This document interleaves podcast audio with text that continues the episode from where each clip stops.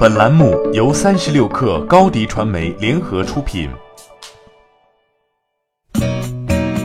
八点一刻，听互联网圈的新鲜事儿。今天是二零一九年二月二十二号，星期五。你好，我是金盛。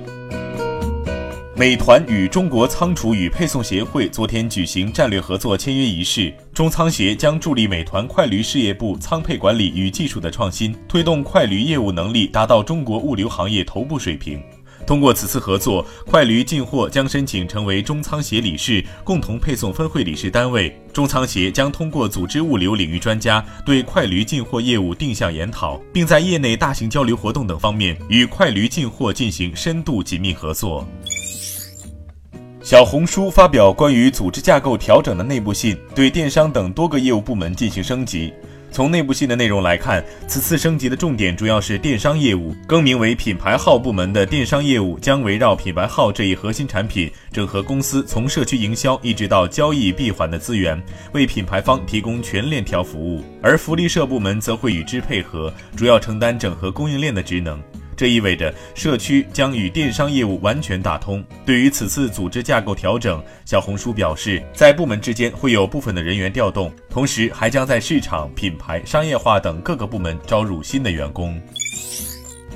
三十六氪获悉，同城货运平台货拉拉已完成由高瓴资本第一轮领投、红杉资本中国基金第二轮领投的融资，此轮融资额合计为三亿美元。中鼎资本、PV Capital 跟投，顺为资本、香河资本、概念资本、零一创投等老股东也持续跟投。光源资本担任本次融资的独家财务顾问。货拉拉方面表示，此次融资将主要用于已有业务在中国大陆及东南亚、印度市场的扩张，以及发展企业版汽车销售等新投入业务。生鲜电商每日优先计划上线社交拼团电商平台每日拼拼。当前，每日拼拼正在进行内测，计划二月二十五号正式上线，定位为提供全球精选生鲜的社交拼团电商平台。每日拼拼已经制定了相关的制度，分为会员、甄选师和顾问，辅导三十个高级会员会成为甄选师。昨天有网友爆料，京东 JD 加智能奶茶馆粘贴通知，即日起停止营业。对此，京东方面称，奶茶馆是承担创业孵化器的角色，随着市场环境的变化，创业孵化器的形式也发生了改变。JD 加智能奶茶馆于二零一五年五月八号正式开业。京东集团 CEO 刘强东曾携章泽天一同出现在开业现场。昨天，三十六氪在微信上搜索“咪蒙”公众号时，发现该账号显示已经注销。同时，咪蒙在其他平台的账号也在陆续被封禁。凤凰网、头条号昨天发布公告称，封禁咪蒙才华有限青年。据彭博社报道，在一名博主详细列出 YouTube 下的评论如何被利用来传播隐晦的恋童癖图后，迪士尼据称已经取消 YouTube 上的广告支出，部分涉及的视频直接在迪士尼和雀巢的广告之后播放。雀巢公司的一名女发言人在周三发出的邮件中表示，所有在美国的雀巢公司都已暂停在 YouTube 上投放广告。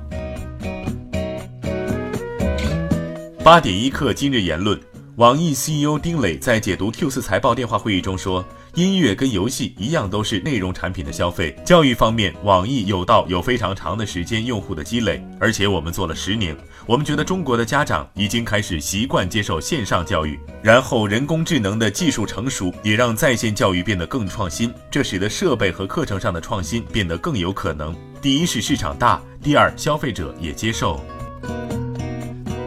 北汽新能源党委副书记连庆峰说：“新能源汽车行业的淘汰赛已经提前开启，预计未来百分之八十的新能源汽车企业都将被淘汰，而生存下来的企业将会迎来更加广阔的市场和更加丰厚的资源。”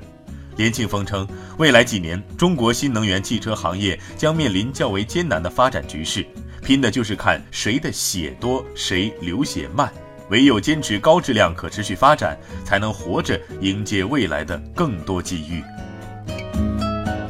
好，今天咱们就先聊到这儿。责编：彦东，我是金盛，八点一刻，咱们下周见。